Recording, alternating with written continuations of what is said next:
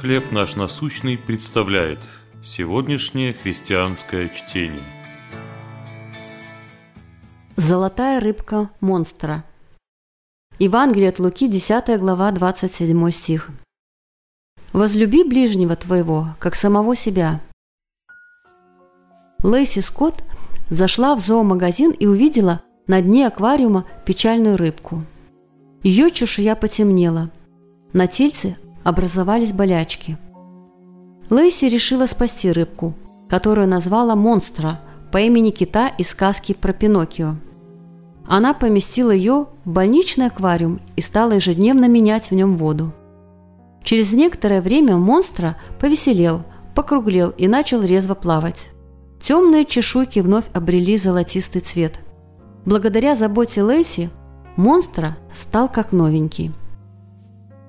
В 10 главе Евангелия от Луки Иисус рассказывает притчу о путнике, которого ограбили, избили и бросили умирать. Мимо проходили священник и левит, но они не обратили внимания на страдания несчастного. Зато самарянин, человек из презренного народа, позаботился о бедняге и даже заплатил за его лечение.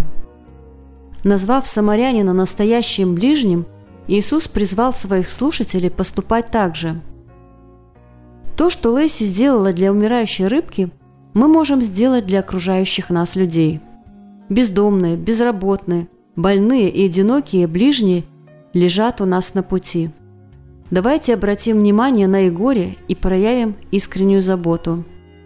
Скажем им несколько добрых слов, поделимся обедом, дадим немного денег. Как Господь может использовать нас, чтобы показать свою любовь людям – Такую любовь, которая способна обновить все и всех. Как вы можете помочь своим ближним? Что вы в состоянии сделать для нуждающихся? Боже, благодарю, что Ты меня обновил. Я хочу стать ближним для тех, кто отчаянно нуждается в Твоей заботе и преображении.